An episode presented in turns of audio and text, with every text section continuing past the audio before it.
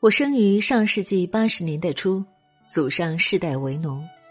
我的父亲一度津津乐道的是，解放后农村阶级化成分时，我们家被划为贫下中农，一贫如洗的清白人家，免遭批斗的光荣阶层。但这份荣光并没有持续太久，伴随我们兄妹三人的出生，结结实实的穷和实实在在的难，压得父亲喘不过气来。这时他才知道，穷不是件体面的事儿，而是件要命的事儿。为了摆脱这种穷和难，他把希望寄托在我们兄妹三人身上。这个迫切的愿望，或许能从每个期末他在我们仨成绩单家长寄语一栏上，不厌其烦的重复写下那句名言中可以窥见一斑：“万般皆下品，唯有读书高。”但很快他就发现，不是每个孩子都能读懂这句话的深意。我哥生于上世纪七零年代末，比我大四岁。我妈怀他时感染病毒，无钱医治，他生下来就患有严重的眼疾，一只眼几近失明。因家庭贫困，求医无门，直到娶亲成家，他那只眼也没有做成手术。但这并不妨碍他是个聪明的人。他记性非常好，成绩也优异。小学一年级到五年级，一直是我望尘莫及的对象，以至于教过他也教过我的乡村老教师，每批改我的卷子时，都叹口气说：“你的成绩要是像你哥就好喽。”聪明反被聪明误。自到乡里读初中，我哥的成绩就一落千丈，可能是怕人笑话他有眼疾。也可能是想证明自己很厉害，他和一帮男生混到一起打群架、玩游戏、做坏事，被老师列入坏孩子的黑名单。父亲骑着二八自行车把他从学校带回来，关在西厢牛屋里，含泪用皮带狠狠的抽下去。不思悔改的我哥硬是不哭不喊不求饶，从此和校园一别两宽，各生欢喜。十五岁时。我哥就随村里的打工队去北京建筑队盖房子，干了一年，过年回来时，发工资的老板走到他跟前，忽然宣布没钱了。我哥从北京一路哭到家，发誓这辈子再也不去帝都。如今他四十多岁了，依旧遵守着这个诺言。十七岁，我哥去了广州，此后二十多年间。一年三百六十五天，他有三百五十天在广州打工，有十多天回老家过年。哪怕结婚娶亲，哪怕儿女出生，也不例外。他干的活儿就是往大小不一、档次各异的包装箱盒上印宋体字。尽管他辗转多个厂，下过不少力，受过不少气，甚至因工伤险些残废，到头来并没有挣到什么钱。最大的收获是，他在老乡聚餐时认识了相貌端庄、勤俭持家的我嫂子，然后生下健康可爱、留守在家的一双儿女。三十九岁那年，打工漂泊二十二年的我哥忽然宣布，不愿再受资本家的剥削，要自己当家做主、做老板。他和嫂子来到了郑州，租了一家小的不能再小的门店，投身户外广告制作的大军。创业比打工更难，哪怕是一家小店。多少个夜晚，我办事回来或无聊刷屏时，都能从他朋友圈动态里看到这么一句无奈的说说：“深夜十一点还没吃晚餐。”每当这时，我就想问问他，当初宁愿被我爸关在牛屋挨打，也不愿回学校读书的那个决定，到底对不对？人生没有后悔药，所以。今天我哥很拼，为如约把货送到。他曾在电梯停运的深夜，扛着几十公斤的展布爬到二十楼。为拉拢一个客户，他曾赔本不赚钱，帮人忙活好几天。甚至为了打点关系，他把我送给他的上等茶叶转手送给了中间人。像当年一样倔强的他，一直在坚持着赚更多钱，过更好的年。这样的还有我妹，我妹比我小四岁，长得比我好看，思维比我敏捷，口才比我顺溜。在她还是扎着羊角辫的小女孩时，我爸曾当众宣布，我家二闺女将来是要当大律师的。希望有多大，失望就有多痛。我妹初中毕业，没有考上高中。当时我在读大学，我哥即将成家，父母希望他能去读职高，结果。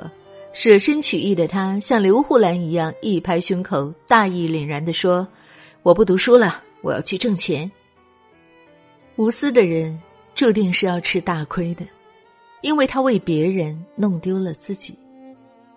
我妹也去了南方，先后成为鞋厂、制衣厂、电子厂里的一台机器，就像很多过早辍学的女孩一样，她最美好的青春年华都是在闭塞压抑的车间度过的。在广州很多年，他甚至没有去过越秀公园吃顿牛排披萨。他能结识的人，除了打工的老家人，就是打工的外乡人。到了成家的年龄，他回到老家，嫁给同在外打工的妹夫。知识的匮乏和眼界的局限，让他意识到自己正在重复老母亲们的老路：愚昧一生，操劳一生，委屈一生。再也不能这样活，再也不能这样过。发出这样的呐喊后，没有机会成为律师的我妹决定和坚硬的人生再来一次辩论。她利用业余时间考了营养师资格证和月嫂资格证，成为家政服务行业的一员。代价是，她要把自家娃丢在老家，跑到浙江没日没夜的给别人哄娃。他要用自己脸上的皱纹和浑身的酸痛换取雇主的年轻和一身的轻松，然后才能在月底拿到或多或少的工资。他和开集装箱车的妹夫凭着这样的牺牲，竟然也全款在老家县城买了房。不久前，他在我面前许愿，等他娃上小学，他就辞工回家专心陪读。那一刻，我从他不再年轻、不再好看的容颜里，看见了悔恨与觉醒，对自己的悔恨，对知识的觉醒。和我哥我妹相比，我是我们家长得最丑、脑瓜最笨、最没有什么可圈可点的那个孩子。读小学时，因为数学总不及格，我曾被人嘲笑为榆木哥的脑袋。读中学时，因为颜值太低，我眼睁睁看着暗恋的男生一个个和别的姑娘搞起了对象。但，我不想干农活不想出去打工，不想像我哥那样被人欺负，也不想像我爸妈那样操劳终生。怎么办？唯有死读书，唯有读死书。凭着这种我笨我怕谁的硬扛和成为父母最后希望的悲壮，我硬是一步步叩开大学的大门，成为老家小村第一个本科生。大学四年中，我凭着我穷我靠谁的愤青，拼命练笔，爱上写作，在各级媒体发表数万字长短不一的文章。大学毕业后，我凭着这些拿不到台面上的文章，来到报社上班。从此有机会接近形形色色的人，见识千奇百怪的事，看透人情冷暖的真，写下来自我心的文。纸媒没落时，我又凭着我写我怕谁的执拗，在别人诚惶诚恐或心存侥幸之时，自学管理学、经济学和心理学，考取二级心理咨询师，运营一个公众号，并因此结交更优秀的同行。走向更广阔的世界。当我走进江苏卫视的演播大厅，当我来到全国自媒同行分享会，满面笑容的自我介绍，我来自农村，我父母都是农民时，我就知道，当年那个饥饿和贫困、自卑和拧巴的时代已经一去不复返。这个信念在看到我口出妙语、自信满满的儿子时更加坚定。那个长得酷似我的小男生，已经完全没有我当年扭曲苦涩的影子，而在阅读、学习、游玩、探索中，正成长为一个阳光美好的少年。与此同时，靠下苦力在郑州安稳下来的我哥，也在努力结束他家两个孩子的留守命运，买房和孩子们同住，鼓励孩子们好好读书，鼓励他们无论如何都要学得一技之长，才能在社会上立足。而买了房的我妹也决定干完手头的活儿，回到县城，边做小生意边陪读她的娃。用不一样的起点和平台，努力和耐心，让孩子避免重复他的命运。我那头发花白的老父亲，已多年没有机会在我们的成绩单上签字了。但每当家庭团圆，他都挥舞着那双铁耙般的大手，语重心长的对儿子们继续重复着：“万般皆下品，唯有读书高啊！”这，就是我们家的故事。一个穷人之家的故事，一个底层之家的故事，一个最普通也最具有代表性的中国家庭的故事。故事的最后，我还想把父亲说的另外三句话分享给你们来听：穷人家的孩子一定要好好学习，哪怕有一丝机会，也不要放弃读书，这是穷人唯一的捷径。穷人家的孩子一定要不怕吃苦。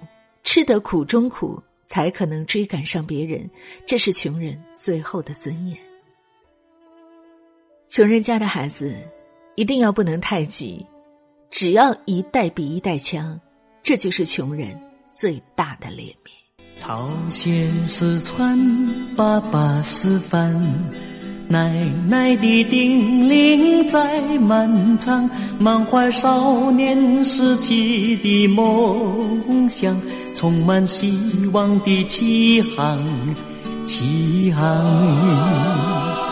船儿行到黄河岸，厚厚的黄土堆上船，夜来听过青纱帐。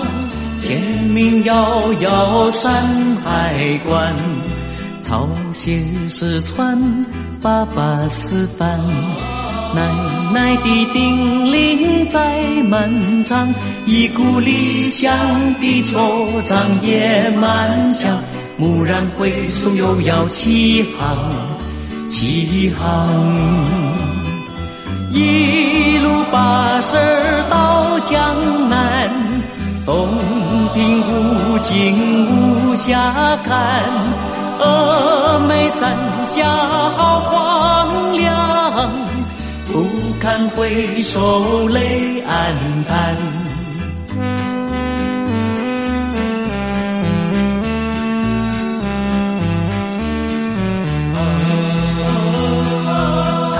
先是传爸爸示范，故国的叮咛不敢忘，强人无奈小别的悲伤，信誓旦旦又将起航，起航，船儿行到澎湖湾，驮了妈妈来草江。深情款款撑起疲惫的帆，又冲破了许多风浪。朝鲜是船，爸爸示范，远远的故乡在召唤，满载半世纪漂泊的沧桑。全航的船儿快来靠港，靠港。